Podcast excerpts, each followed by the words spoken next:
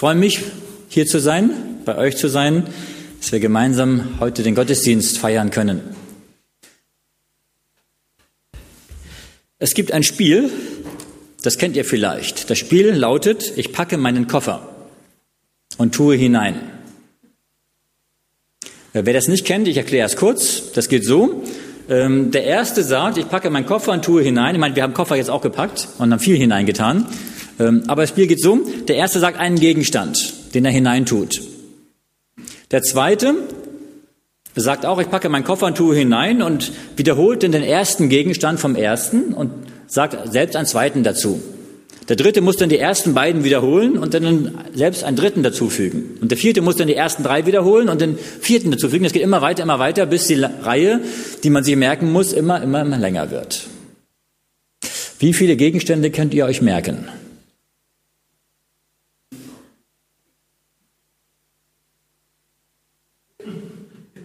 Fünf, zehn, fünfzehn, zwanzig? Wir können es mal ausprobieren, ne? Nee, jetzt lieber nicht. Das können wir ein andermal machen. Aber ähm, es ist interessant. Normalerweise kann man sich, ja, in der heutigen Zeit kann man sich sowieso schlecht Sachen merken, weil wir überall immer Sachen haben, wo wir uns mit, mit Smartphone oder mit Computer oder so, mit Handy alles aufschreiben, um nichts zu vergessen. Wir sind nicht mehr darauf spezialisiert, Dinge zu behalten. Übrigens, Kinder können das viel besser. Ähm, aber es gibt eine, eine Methode, wodurch man sich über 100 Gegenstände merken kann und auch über, nach Tagen noch wiederholen kann. Die Methode lautet durch Vorstellung und Verknüpfung. Das heißt, wenn ich mir erstens die Gegenstände vorstelle, bildlich vorstelle, also nicht nur, jetzt denke ein Auto, eine Puppe und ein Ball, sondern dass ich mir die Dinge vorstelle, wie sie aussehen. Und zweitens, dass ich das eine mit dem anderen verknüpfe. Ich habe übrigens früher meistens ähm, die Gegenstände mit der Person verknüpft. Dass ich mir überlegt habe, ja, die Person, die hat jetzt das und das gesagt, weil die das, das zu, zu ihr passt. Und da habe ich mir überlegt, habe ich mir die Personen angeguckt und habe mir dann immer nach den Personen die Gegenstände zugeordnet. Und das ging dann aus Verknüpfung und Vorstellung. Und wenn man das ein bisschen schult, kann man über 100 Gegenstände sich merken und auch nach Tagen, mehreren Tagen wiedergeben. Bloße Worte können wir uns nur sehr schwer merken. Aber Gesehenes und Vorgestelltes, was wir uns unserem inneren Auge vorstellen, prägt uns bei weitem stärker, als es Worte tun können. Manches, was wir uns vorgestellt haben oder gesehen haben, bleibt auch nach, nach Jahren noch in unserem Gedächtnis. Manches wird unser ganzes Leben im Gedächtnis bleiben, was wir gesehen haben. Ich möchte mit einem Zitat aus dem Buch Das Leben Jesu beginnen und danach einen Bibeltext lesen. Dieses Zitat, Seite 67 aus dem Buch Das Leben Jesu lautet, es würde gut für uns sein, täglich eine stille Stunde über das Leben Jesu nachzudenken wir sollten das ganze Erleben Jesu auf Erden in allen Einzelheiten, besonders aber die letzten Tage, an unserem inneren Auge vorüberziehen lassen.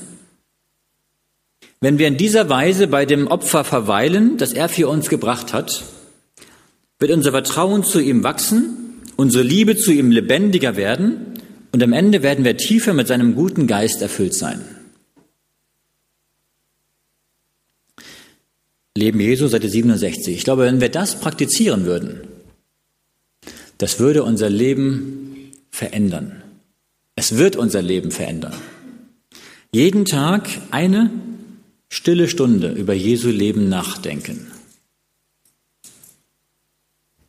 An unserem inneren Auge vorüberziehen lassen. Und sie sagt hier, drei Dinge wird dann in unserem Leben verändert. Erstens, unser Vertrauen zu ihm wird wachsen. Unsere Liebe wird lebendiger werden und wir werden mehr mit dem Heiligen Geist erfüllt. Wünschen wir uns das? Mehr Vertrauen, mehr Liebe, mehr Heiligen Geist? Hier ist der Schlüssel. Es liegt in unserer Hand. Wir lesen einen Bibeltext. 2. Petrus 1, Vers 3. 2. Petrus 2. Petrus 1, Vers 3.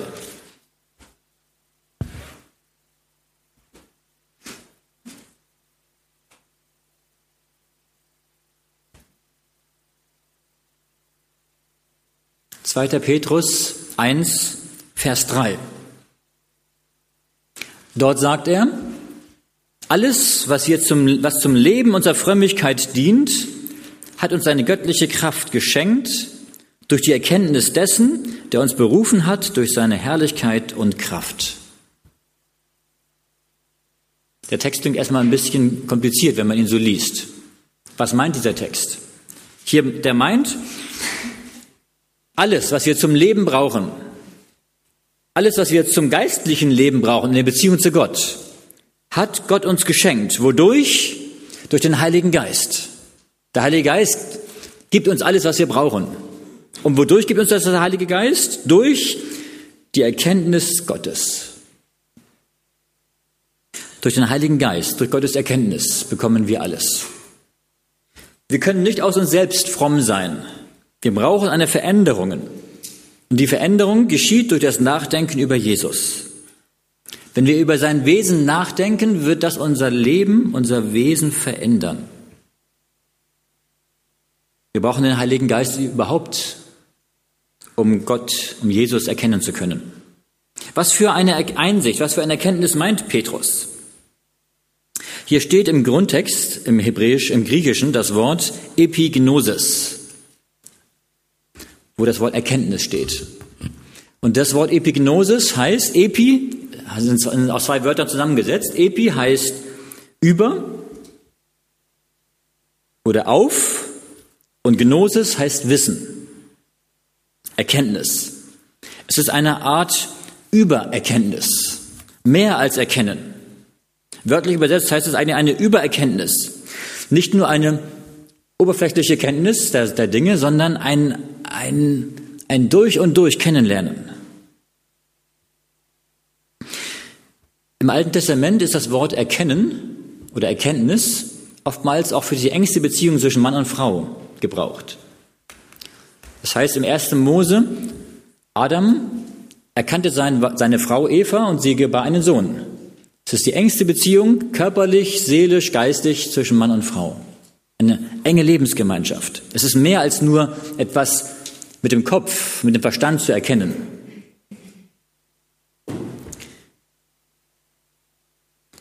Und Petrus sagt uns hier, wenn wir eine Übererkenntnis, ein Einswerden mit Gott, mit Jesus haben, dadurch bekommen wir alles, was wir zum Leben brauchen. Der Heilige Geist kann uns umformen, verändern durch ein gründliches Wissen, eine Erkenntnis Jesu. Lesen wir einen weiteren Text. 2. Petrus, Kapitel 2, Vers 20. 2. Petrus, Kapitel 2, Vers 20. Und dort heißt es, denn wenn sie durch die Erkenntnis unseres Herrn und Heilandes Jesus Christus entflohen sind im Unrat der Welt, werden aber wiederum in diesem verstrickt, von ihm überwunden, dann ist mit ihnen am Ende ärger geworden als vorher. Den zweiten Teil, den lassen wir mal weg jetzt. Ich möchte den ersten Teil mit euch anschauen. Was steht hier? Wodurch können wir dem Unrat der Welt entfliehen? Durch die Erkenntnis Jesu. Die Elberfelder Übersetzung sagt hier, denn wenn sie den Befleckungen der Welt durch die Erkenntnis unseres Herrn und Heilandes, Jesus Christus, entflohen sind. Das heißt, in dieser Welt gibt es so vieles Negatives, so viel Schmutz, so viel Sünde, so viele Dinge, die uns beeinflussen. Und wir können uns dem Einfluss dieser Dinge nicht vollkommen entziehen. Ob das im Internet ist, ob das im Fernsehen ist, ob das, natürlich, man kann gucken, dass man so viel wie möglich davon fernhält. Aber man, allein die, auf der Straße, überall sieht man Dinge, die keinen guten Einfluss ausüben. Viel Stress, viel Probleme, Sorgen, Nöte. Und gerade durch unser Sehen, was wir sehen, das beeinflusst uns. Durch Anschauen werden wir verwandelt. Das gilt sowohl fürs Gute als auch fürs Negative. Und wie können wir diesem Unrat der Welt entfliehen? Petrus sagt hier, durch die Erkenntnis Jesu Christi. Und hier steht wieder das Wort Epignosis, Erkenntnis. Durch eine Übererkenntnis, durch ein, durch ein Einswerden, dass wir Jesus Christus erkennen, ihn immer mehr in uns aufnehmen, auf ihn schauen, dass er in uns und wir in ihm leben. Durch die Einsicht über Jesus werden wir von den Befleckungen der Welt frei. Und die Befleckung der Welt, das kann vieles sein. Habsucht, Betrügerei, Stolz, Geldgier, Ehebruch, Unzucht. Es gibt so viele Dinge, die in dieser Welt heute ganz normal geworden sind. Die ist übrigens in den Versen davor beschrieben. 2. Petrus 2, Verse 12 bis 19 werden all diese Dinge beschrieben, wovon Petrus dann sagt, wir werden frei davon, wenn wir mit Jesus auf Jesus schauen. Wir lesen einen weiteren Text. Johannes Kapitel 17, Vers 3. Johannes, Johannes Evangelium, Kapitel 17, Vers 3.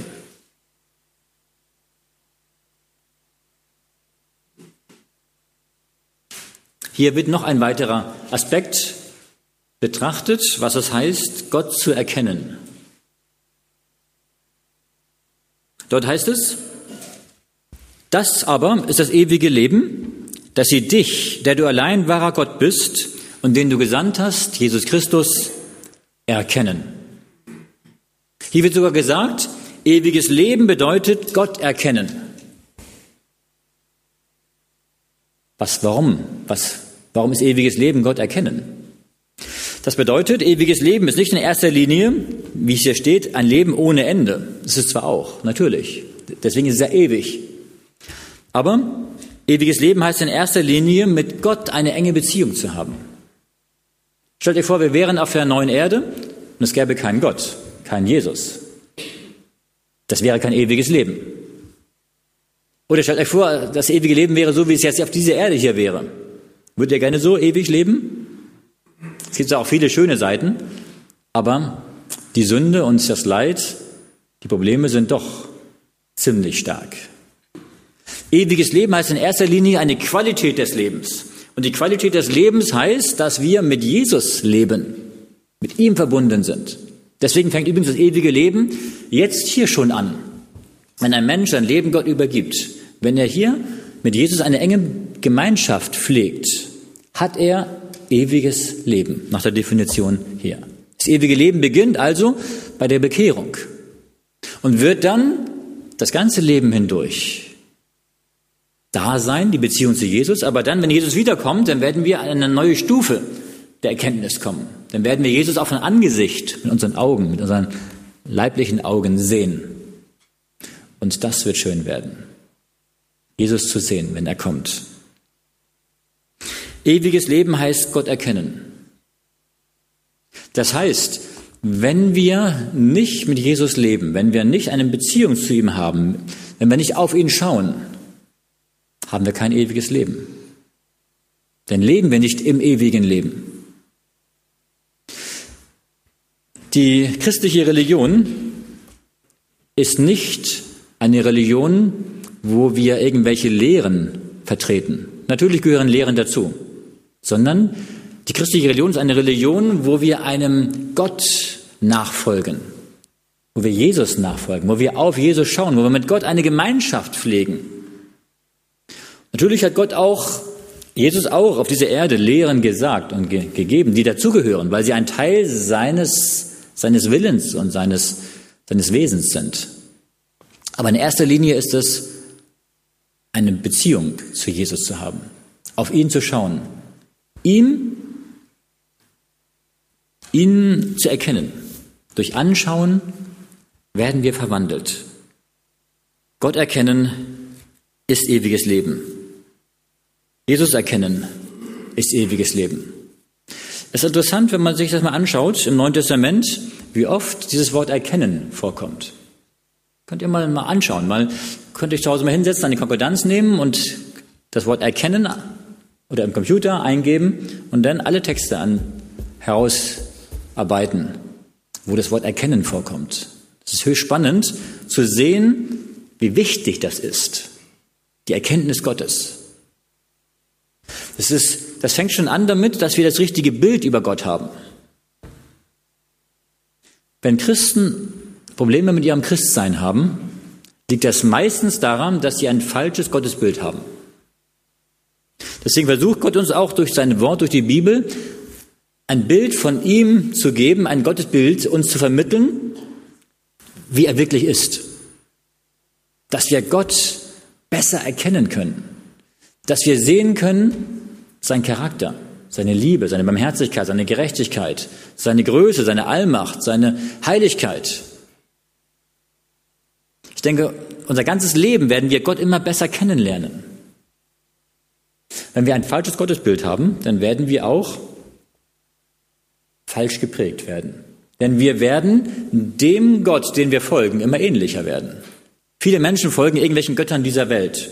Fußballstars oder irgendwelchen Formel-1-Fahrern oder irgendwelchen Rockstars. Und dann kleiden sie so wie die und haben Frisuren so wie die und, und haben Poster von ihnen an der Wand und sie verhalten sich irgendwann so wie die. Dann stehen sie so wie Ronaldo irgendwann da und, und, und machen ihn nach.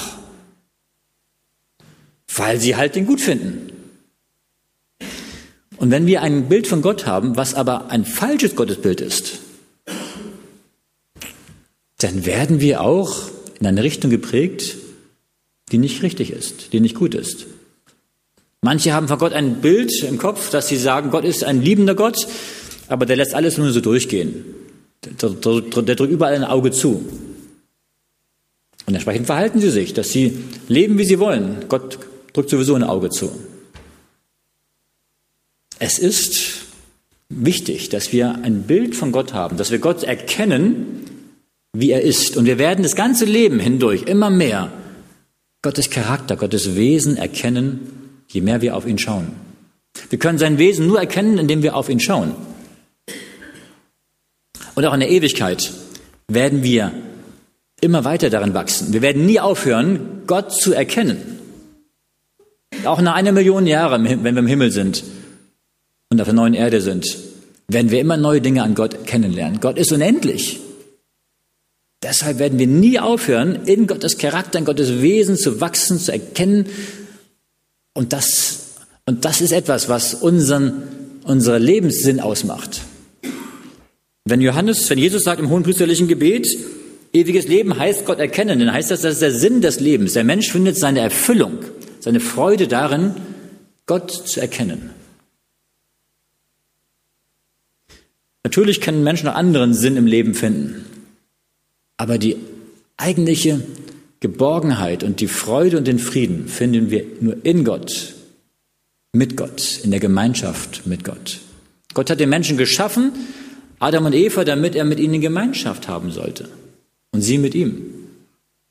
Gott ist ein Wesen, was auch Gemeinschaft sucht, Liebe sucht. Gott erkennen. Wir dürfen jetzt schon damit anfangen. Meine Lieben, wenn wir jetzt keine Freude daran haben, mit Jesus Gemeinschaft zu haben, durchs Gebet, durchs Bibellesen, durch, durch auf ihn schauen, dann werden wir im Himmel auch keine Freude daran haben, Gemeinschaft mit ihm zu haben.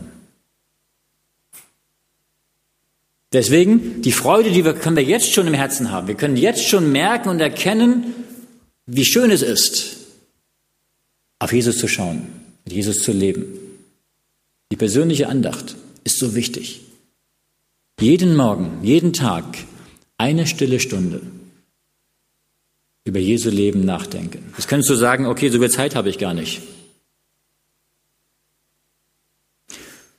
Wenn man, wenn man sich die großen Reformatoren anschaut, Menschen, die die Welt bewegt haben,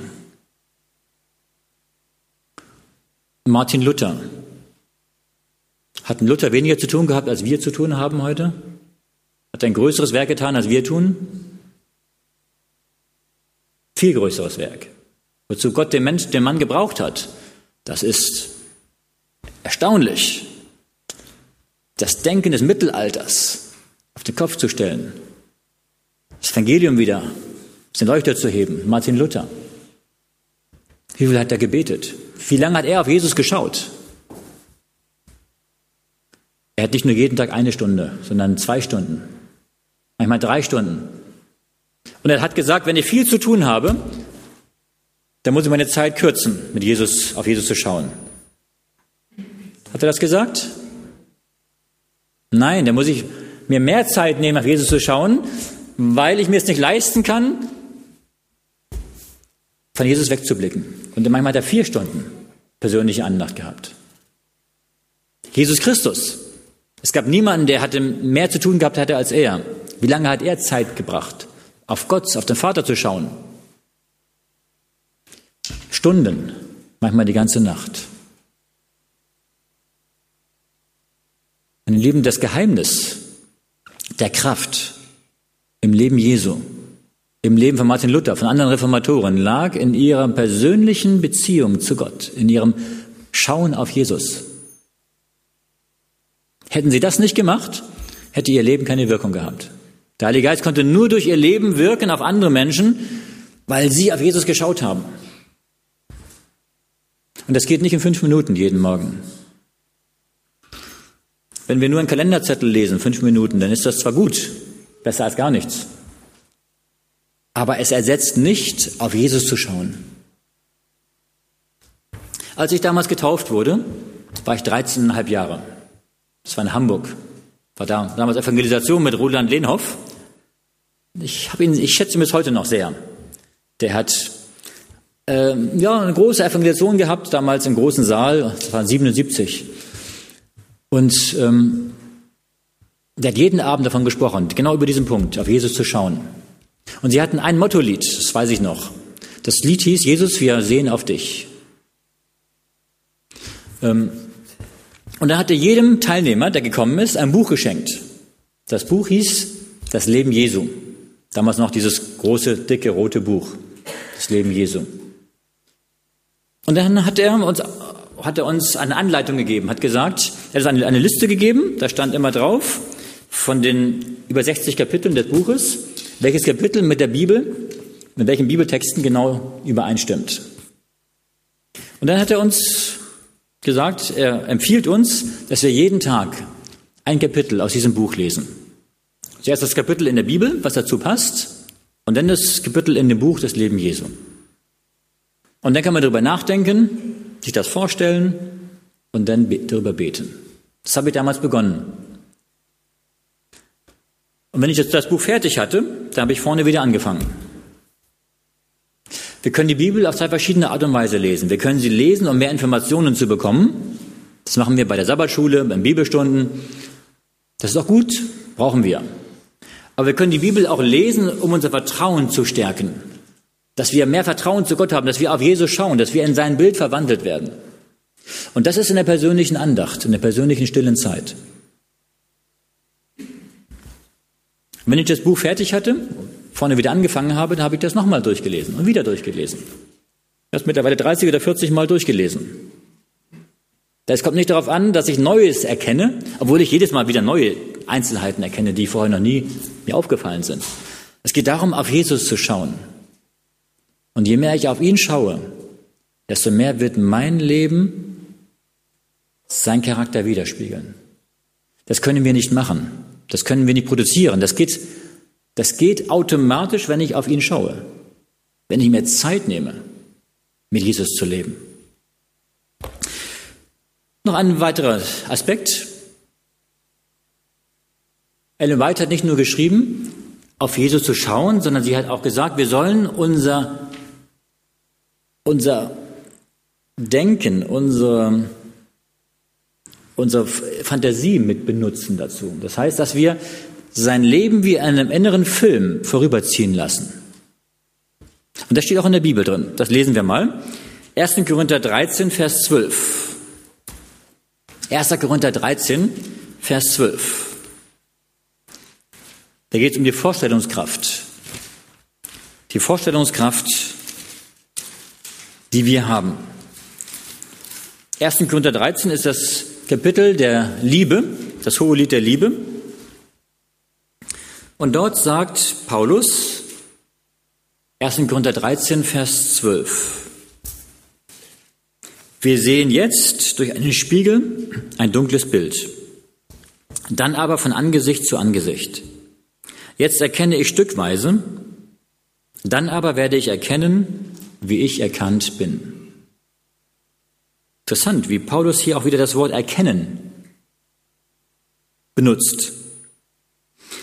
Er sagt, wir sehen jetzt wie ein Spiegel ein dunkles Bild. Er meint damit Gott. Wir sehen jetzt Gott, wie in einem Spiegel ein dunkles Bild. Übrigens, die Spiegel waren damals nicht so gut wie heute. Wenn, wir, wenn ich heute in den Spiegel schaue, dann sehe ich mich ganz genau, wie ich bin.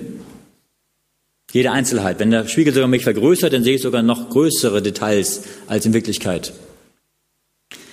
Damals waren die Spiegel mehr so schemenhaft, so wie Alu Alupapier, wo man sich so drin sieht, aber nicht so genau.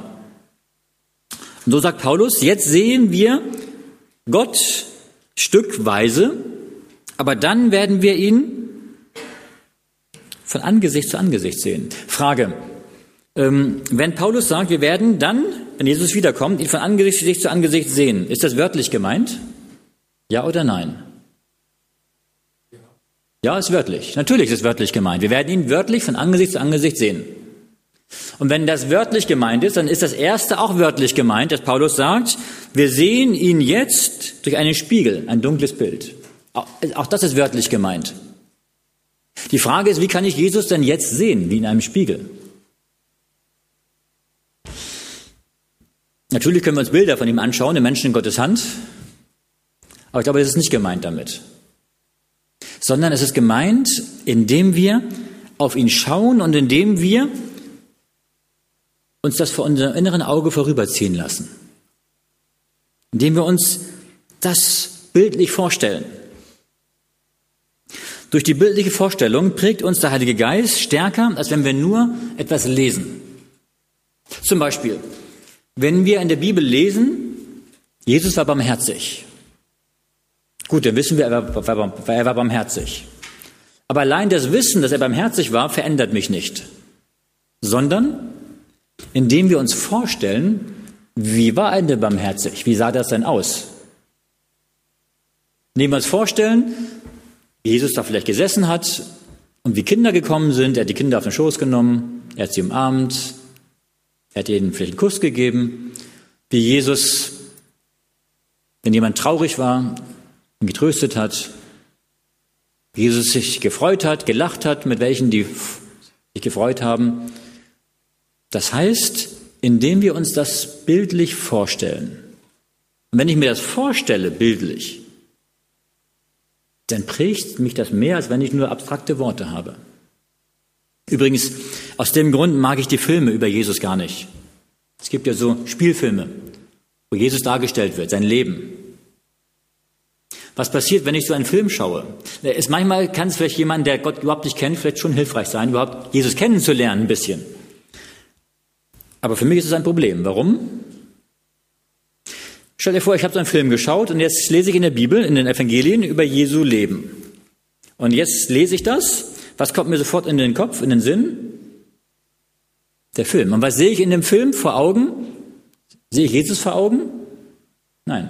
Wen sehe ich vor Augen? Den Schauspieler. Und der Schauspieler, der Jesus gespielt hat, kann niemals Jesu Charakter widerspiegeln. Niemals. Der kann zwar seine Worte sagen, die er gesagt hat. Der kann zwar laufen, wie er gelaufen ist. Aber er kann niemals Jesu Wesen, Charakter widerspiegeln. Und ich möchte auf Jesus schauen und nicht auf den Schauspieler schauen. Und es ist mir ein Problem, diese Bilder wieder aus dem Kopf rauszukriegen, wenn ich die im Kopf drin habe von dem Film. Ich muss sagen, das Buch Das Leben Jesu ist so wunderbar geschrieben. Hier sind so Dinge, der, Zusammenhang von dem Leben Jesu, warum er das gesagt hat, die Hintergründe, auch die Übertragung auf uns heute sind so wunderbar geschrieben, dass ich sagen muss, das ist etwas, wo ich mir Jesu Charakter, sein Bild, das richtig bildlich vor Augen malen kann. Das Buch heißt übrigens heute Sieg der Liebe. Zwischendurch hieß es auch mal der Sieger oder der eine oder das Leben Jesu. Ich glaube, das ist das wichtigste Buch, was Ellen White geschrieben hat. Es gibt eigentlich drei wichtige Bücher. Schritte zu Jesus, der große Kampf, das Leben Jesu, diese drei. Das Leben Jesu ist vor allen Dingen wichtig, wichtig für mich, um Jesus besser kennenzulernen, auf ihn zu schauen, in sein Bild verwandelt zu werden. Der große Kampf ist wichtig, um zu wissen, an welcher Stelle wir heute stehen, einem großen Kampf zwischen Licht und Finsternis. Über die Endzeit Bescheid zu wissen, über die Wahrheit Bescheid zu wissen. Und das Buch Schritte zu Jesus, wie ich zu Jesus kommen kann und bei Jesus bleiben kann, mit Jesus leben kann. Diese drei Bücher, die sollten wir immer wieder lesen. Auch wenn wir sie schon mal gelesen haben, dann sollte sie nochmal wieder lesen. Ich habe das Buch Das Leben Jesu bei mir auf, der, auf dem Nachttischchen liegen. Und ich mache das immer so, wenn ich morgens aufwache, bevor ich irgendwas anderes mache.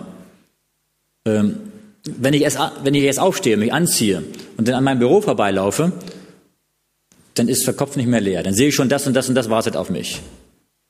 Und dann kann ich mich nicht mehr konzentrieren, weil ich dann schon denke, was, mach, was machst du hier, was machst du da? Deswegen, bevor ich was anderes mache, setze ich mich im Bett auf und lese. Lese über Jesus. Lese in der Bibel den Text, in dem Buch den Abschnitt und dann denke ich darüber nach und dann bete ich darüber. Und ich danke Gott für das, was er mir gegeben hat, über das Leben Jesu. Und ich bitte Gott, dass er mich, Jesus, ähnlich macht. Wenn Paulus sagt in 1. Korinther 13, Vers 12, jetzt sehe ich wie durch einen Spiegel ein dunkles Bild, dann aber von Angesicht zu Angesicht, dann heißt das, so wie wir später Gott sehen werden, von Angesicht zu Angesicht, können wir jetzt Jesus auch schon sehen, zwar jetzt nicht wörtlich, sondern durch unsere Vorstellungskraft. Aber wir können ihn sehen, bildhaft. Wenn wir träumen, sehen wir auch Dinge, die eigentlich gar nicht da sind. Aber wir, wir, wir sehen sie im Traum. Und so kann ich auch durch meine Vorstellungskraft Jesus sehen. Und wir hatten am Anfang gelesen, im ersten Text, im Petrus-Text, dass der Heilige Geist uns dabei hilft. Der Heilige Geist wird uns helfen, das vor Augen zu malen. Auch an dem Zitat von Ellen White hieß es, ich, ich zitiere nochmal daraus, da sagte sie, äh, wir sollten das ganze Erleben Jesu auf Erden in allen Einzelheiten, aber besonders die letzten Tage an unserem, an unserem inneren Auge vorüberziehen lassen. Das heißt, dass wir hier das äh, bewusst uns vorstellen, unsere, Vorstellungskraft benutzen, gebrauchen, um Jesus vor Augen zu malen. Der Grundsatz lautet, durch Anschauen werden wir verwandelt. Wenn ich mich allerdings sehr viel mit auf Dinge schaue, die negativ sind, wenn ich mich mit schlechten Dingen befasse, wenn ich mich mit meinen eigenen Fehlern beschäftige, mit den Fehlern der anderen beschäftige, dann wird mein Charakter, mein Inneres auch dem ähnlich werden. Wir können es nicht vermeiden, vieles zu sehen auf dieser Welt, was, was schlecht ist. Aber manche Dinge können wir uns selbst aussuchen, selbst entscheiden. Der Fernseher hat auch einen Ausknopf. Da kann man auch sagen, nein, das Schlechte schaue ich mir jetzt nicht an. Manchmal meinen wir, naja, der eine Krimi, den ich mir jetzt anschaue, der wird mich nicht negativ verändern. Okay, wenn ich eine Stunde später, werde ich nicht ein anderer Mensch sein, das ist richtig. Aber es, wenn ich das immer wieder tue, immer wieder tue, wenn es eine Gewohnheit wird, dann wird das unmerklich, unbewusst eine, ein Hindernis sein in mir. Wenn ich einmal auf Jesus schaue und dann auf das andere schaue, dann werde ich in zwei Richtungen, positiv und negativ verändert werden. Das ist schwierig. Deswegen lasst uns von dem Negativen wegschauen. Es gibt einen interessanten Vers in Jesaja 33. Lasst uns den mal aufschlagen. Es ist eine Verheißung für die Endzeit. Jesaja 33,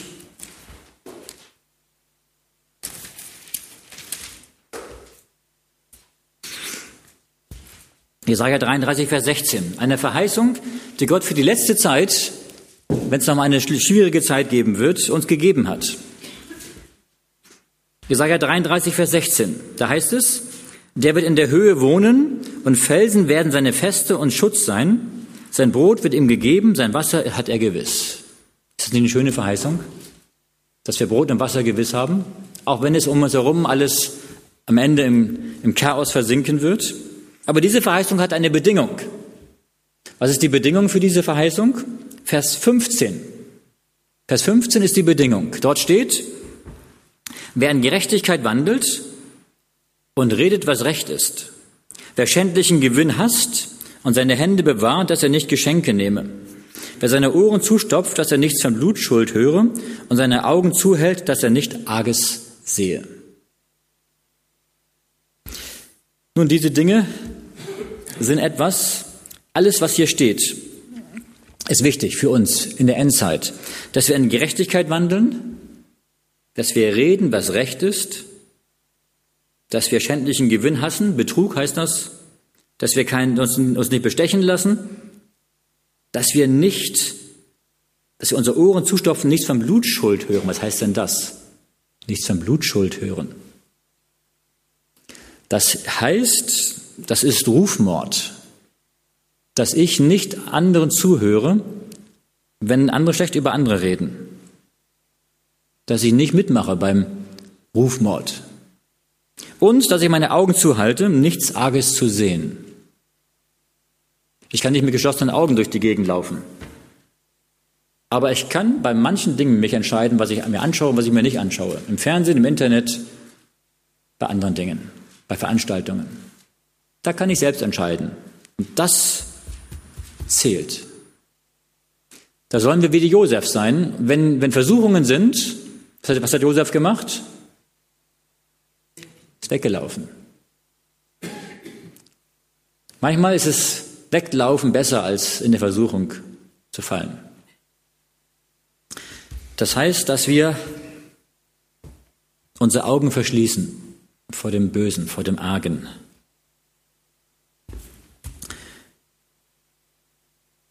Wir sollen unsere Blicke auf Jesus lenken und auf die zukünftige Herrlichkeit, auf das ewige Leben.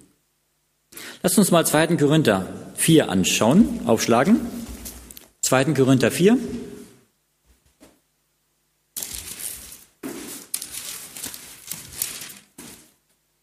Zweiter Korinther Kapitel 4, Vers 17 und 18. Und achte mal darauf, auf, auf die Worte sehen und sichtbar und unsichtbar und so weiter. Wie oft das vorkommt. 2. Korinther 4, Vers 17 und Vers 18. Denn unsere Trübsal, die zeitlich und leicht ist, schafft eine ewige und über alle Maßen gewichtige Herrlichkeit. Uns, die wir nicht sehen auf das Sichtbare, sondern auf das Unsichtbare. Denn was sichtbar ist, das ist zeitlich. Was aber unsichtbar ist, das ist ewig.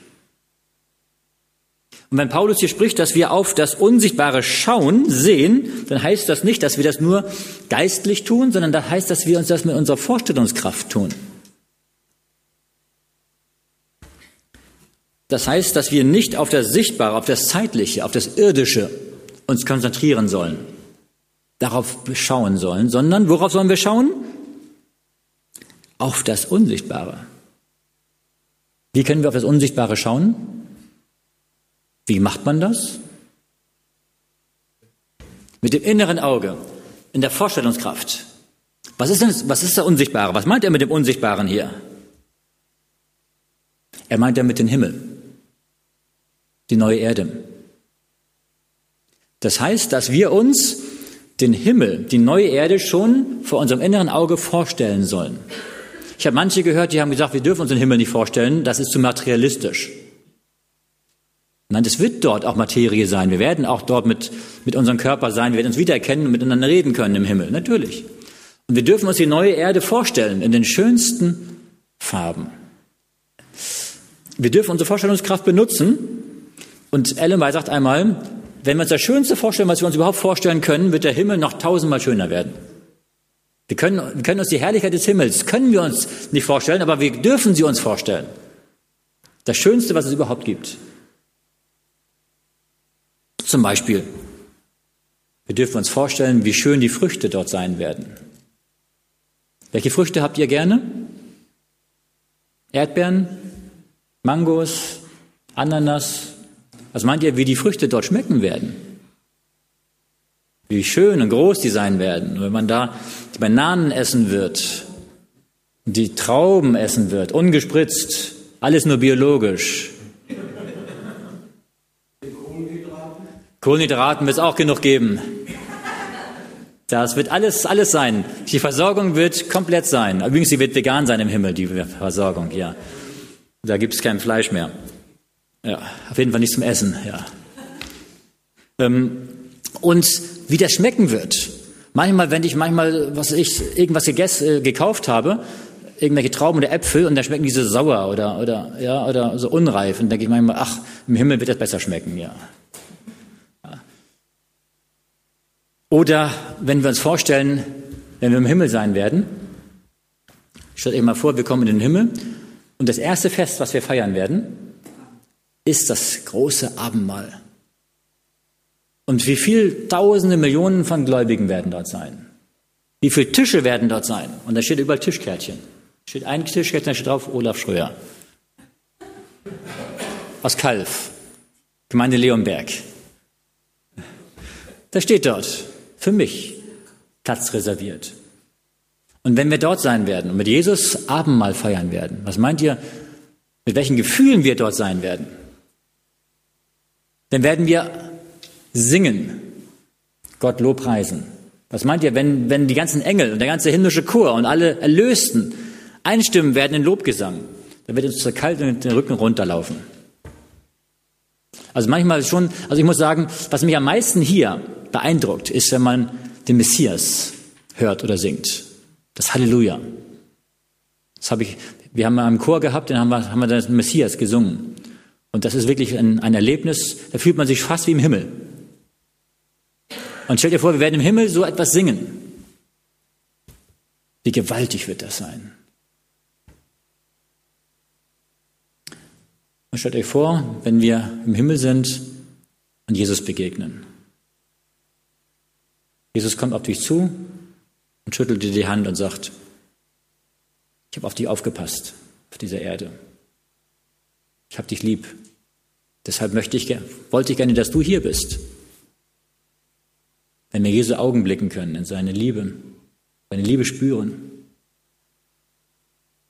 Diese Liebe, die, die können wir jetzt auch schon spüren, wenn wir sein Wort lesen. Aber wenn wir sie dann von Angesicht zu Angesicht erleben können, und sein Blick wird unser, unser Innerstes heilen.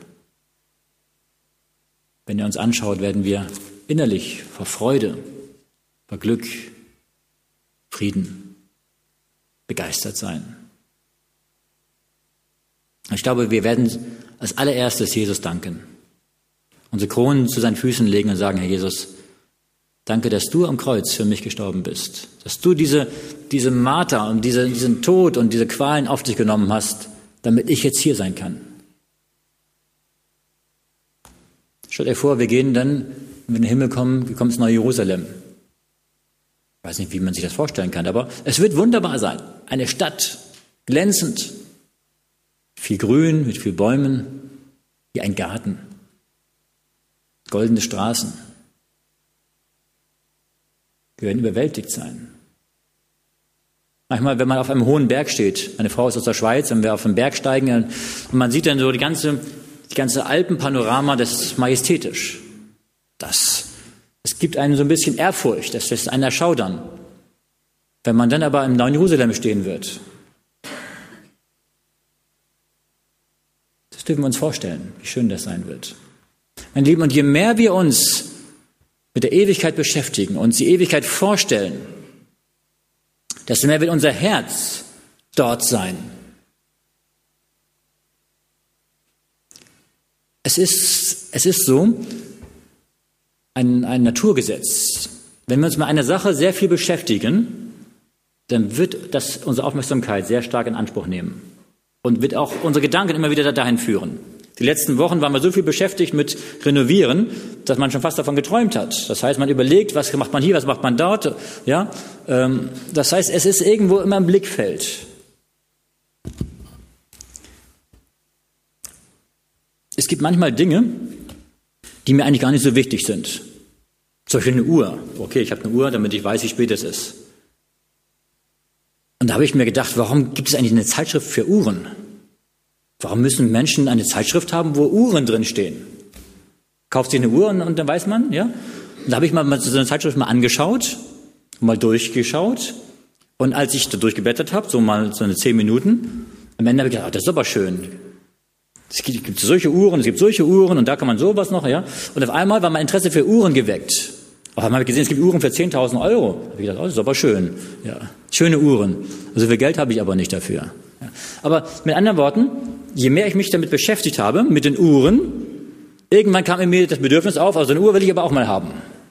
So eine verschiedene Uhren, so eine Stoppuhr und so eine mit Höhenmesser und mit, mit allem Möglichen dran.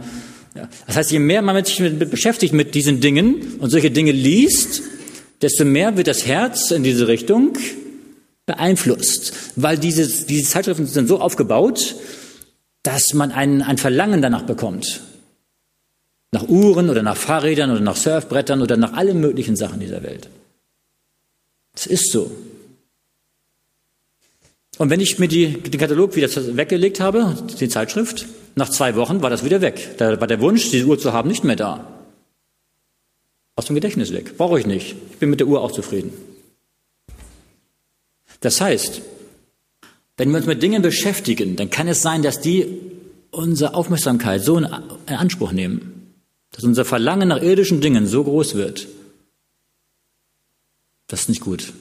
Wenn wir uns aber mit Dingen beschäftigen, mit der neuen Erde, wie schön die neue Erde ist, dann wird unser Verlangen, dort zu sein, immer größer, immer stärker. Und dann werden die Dinge dieser Welt automatisch kleiner werden. Dann brauche ich nicht das Beste und das Neueste. Dann kann ich auch hier mit anderen Dingen gut leben. Dann kann ich auch, dann muss ich, ich möchte bei Jesus sein. Das ist das Wichtigste.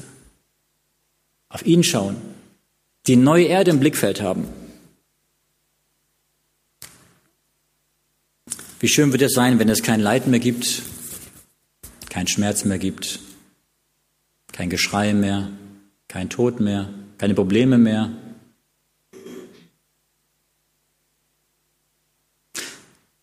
Aber das sind erst all die negativen Dinge, die weg sein werden. Ich habe mich oft gefragt, in, auf Magen 21 stehen, was nicht mehr sein wird. Kein Tod, kein Leid, kein Geschrei. Aber das Positive, was sein wird, das kommt noch oben drauf.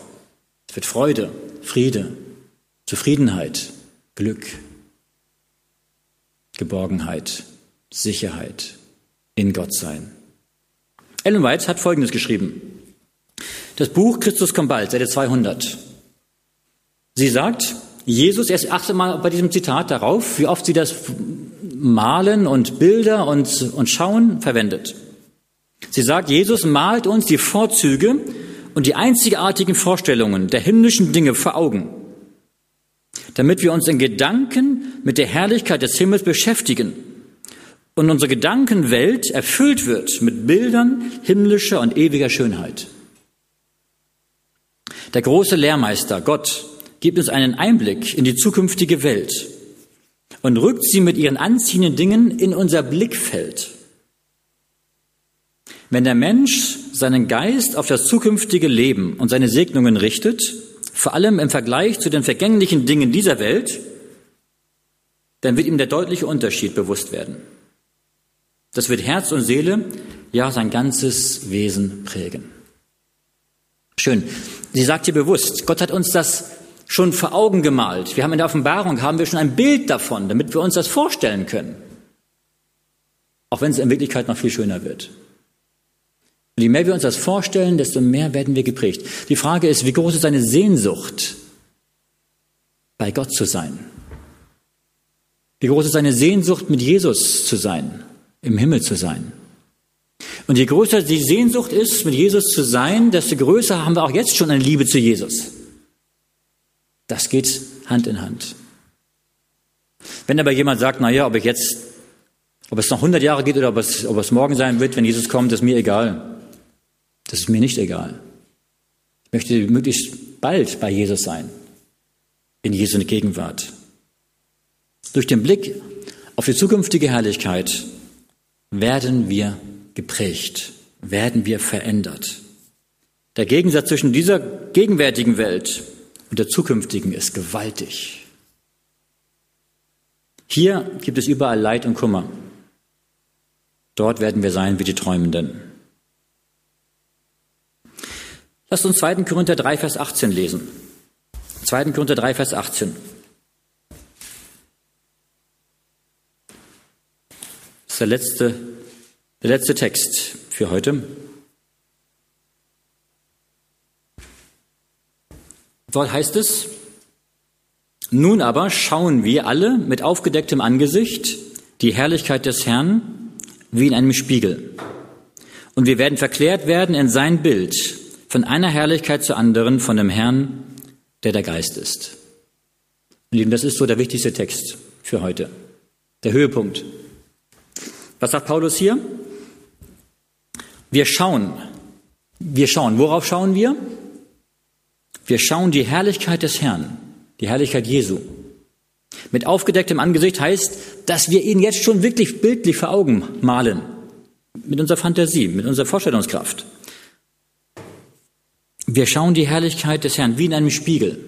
Ein Spiegel heißt ein bisschen undeutlich, aber wir sehen ihn. Und was bewirkt das, auf ihn zu schauen? Es bewirkt, dass wir verklärt werden in sein Bild. Verklärt heißt verändert, verwandelt. Wir werden verwandelt in sein Bild. Von einer Herrlichkeit zur anderen. Was heißt von einer Herrlichkeit zur anderen? Was heißt das? Was ist die Herrlichkeit Gottes? Der Charakter Gottes. Das heißt, wir werden in den Charakter Gottes verändert von einer Stufe zur nächsten Stufe, je mehr wir auf ihn schauen. Und das ist die Heiligung. Die Heiligung in Christus auf ihn zu schauen. Die Heiligung ist nicht in erster Linie, dass wir versuchen, sündenlos zu werden. Natürlich ist es auch, hängt das damit zusammen. Aber je mehr wir uns auf die Sünden konzentrieren, die wir loswerden wollen, je mehr wir uns um die Sünden drehen, desto mehr werden wir in die Sünden reingezogen. Je mehr wir auf Jesus schauen, desto mehr werden wir seinen Charakter widerspiegeln. Und je mehr wir seinen Charakter widerspiegeln, desto weniger werden wir die Sünden tun. Natürlich heißt das auch manchmal ein Kampf, keine Frage. Hat er versucht, uns zu versuchen, sowohl zu, zu sündigen, als auch zu versuchen, uns die Zeit wegzunehmen, die Zeit auf Jesus zu schauen. Und das ist das Wichtigste, dass wir dabei bleiben. Die Zeit zu nehmen, jeden Tag auf Jesus zu schauen. Betrachten wir Jesu Liebe, Jesu Reinheit, dann werden wir nach seinem Bild verändert, erneuert. Seine Liebe, seine Fürsorge, seine Heilung, seine Barmherzigkeit werden uns in der Bibel geschildert. Und wir schauen auf sie und es wird uns prägen. Es gibt einen Grundsatz, den möchte ich euch noch kurz erklären, warum das so funktioniert. Unser Gehirn speichert alles Dinge, die wir getan haben. Und je mehr wir, wenn wir eine, manche Dinge gewohnheitsmäßig tun, wird das in unserem Gehirn gespeichert, dass es also als ein Impuls automatisch kommt. Wenn ich Auto fahre, dann muss ich mir nicht mehr nachdenken, das geht automatisch. Das ist gespeichert da oben. Das Gehirn speichert aber auch Dinge, die wir uns anschauen. Wenn ich mir im Fernsehen Dinge anschaue, dann speichert das Gehirn das auch. Das, das Problem ist folgendes, das Gehirn kann nicht unterscheiden zwischen Dingen, die ich selber tue und Dingen, die ich mir anschaue, die andere tun.